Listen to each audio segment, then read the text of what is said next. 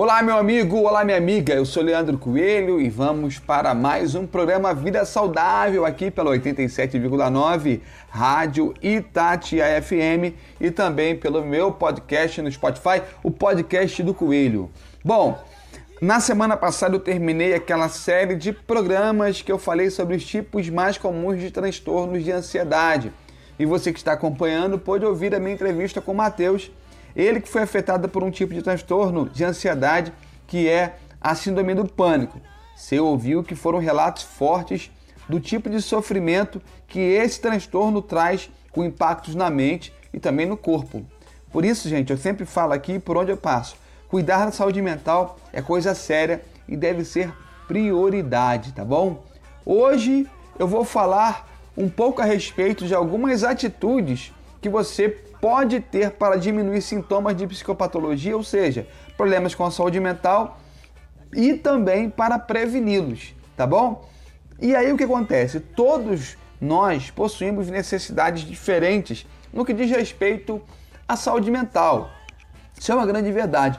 Mas isso não quer dizer que não haja algumas coisas que possamos fazer para ajudar a cuidar da nossa saúde mental tanto preventivamente, tanto para diminuir sintomas que possíveis psicopatologias venham trazer para vocês.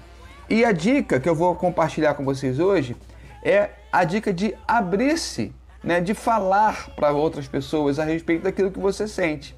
Então, olha só que interessante. Olha o que disse a Bárbara Nossal, ela é PhD, diretora clínica no Centro de Tratamento da Newport Academy. Olha o que ela vai dizer, vou abrir aspas aqui porque ela vai fazer, porque ela vai dizer. Aspas.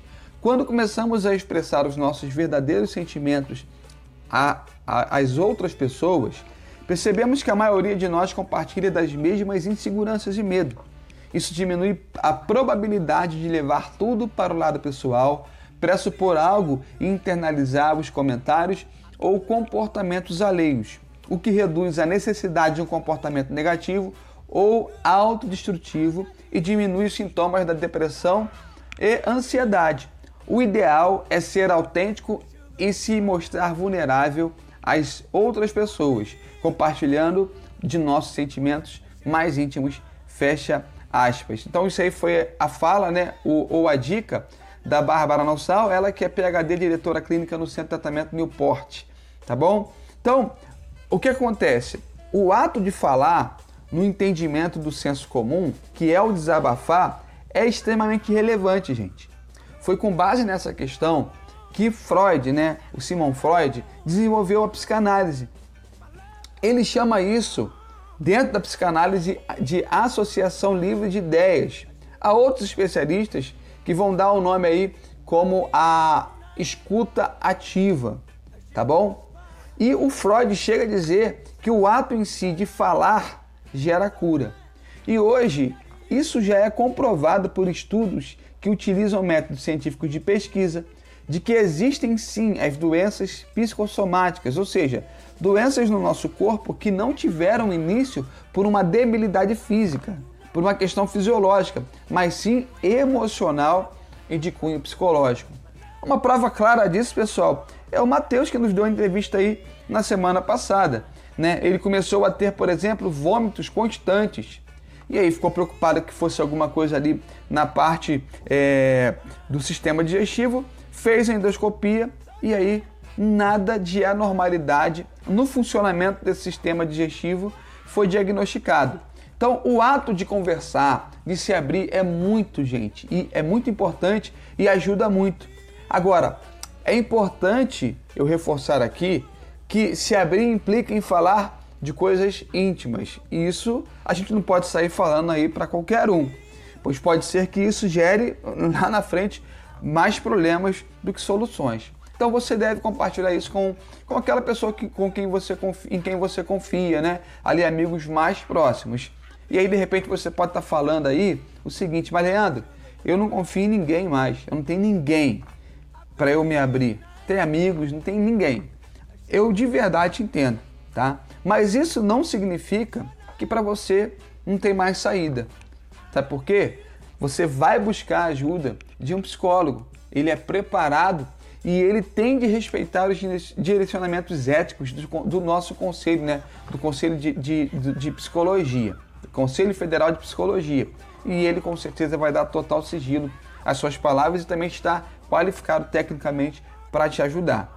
Tá? E isso implica também numa grande explicação que eu vou dar agora em algo muito importante. É preciso lembrar que o popularmente chamado desabafo, né, ou ato de falar, é terapêutico sim, porém não é terapia. Então, para você entender, ele é terapêutico porque ele alivia, mas ele não vai resolver, entende? O fato de você desabafar e falar e abrir né, sobre os seus sentimentos, ele, ele, ele te alivia, mas ele não resolve definitivamente. Por isso é importante, caso você já esteja numa situação avançada de sofrimento psicológico, procurar ajuda profissional, ajuda de um psicológico para realizar de fato uma terapia. Então deixa bem claro, existem coisas que você vai fazer que são terapêuticas, mas que não são terapia, tá bom? Então, o que acontece? Além das pessoas terem um certo preconceito consigo mesmas, do tipo, ah, se eu for no psicólogo, vão achar que é frescura, né? Até mesmo aí que eu tô ficando maluco, eu tô enlouquecendo. Isso, gente, é até um preconceito com pessoas que têm aí é, é, é, morbidades com relação à psiquiatria, tá bom? Tá? E é claro que além desse preconceito que muitas pessoas ainda têm, e talvez até você mesmo que esteja me ouvindo aí tenha consigo mesmo, quando fala, ah, preciso de um psicólogo, um psicólogo você fica, né, mas será que eu devo ir mesmo? Há também, além desse preconceito, que deve cair por terra, o fator financeiro envolvido. Pois fato é que no, fato é que no sistema público a espera por uma agenda com psicólogo é grande. Isso quando se tem um psicólogo na rede. Então, queridos e queridas que me ouvem aqui, por isso eu tenho um projeto com mente saudável que é conseguir ajuda para quem precisa de acompanhamento psicológico e não tem condições financeiras, tá? Então, se esse for o teu caso, faz contato aí com a rádio e eles vão me passar essa demanda, né? Vamos passar esse contato e a partir daí, o Mente Saudável aqui, eu vou tentar te ajudar com essa questão como já fazemos aí, como já fizemos com uma ouvinte que solicitou ajuda e nós de imediato entramos em contato e oferecemos ajuda para ela, tá bom? Essa é a dica de hoje, pessoal. Se você não ouviu aí os programas anteriores, me procura no Spotify, no podcast do Coelho ou também no Instagram lá no arroba Leandro Coelho Oficial. Ou então faça contato com o Lucas e ou o Rafael aí da rádio que eles vão me passar o seu contato e eu lhe envio os programas aí que já foram transmitidos pela rádio. Eu vou ficando por aqui, um grande abraço e até semana que vem. Tchau, tchau.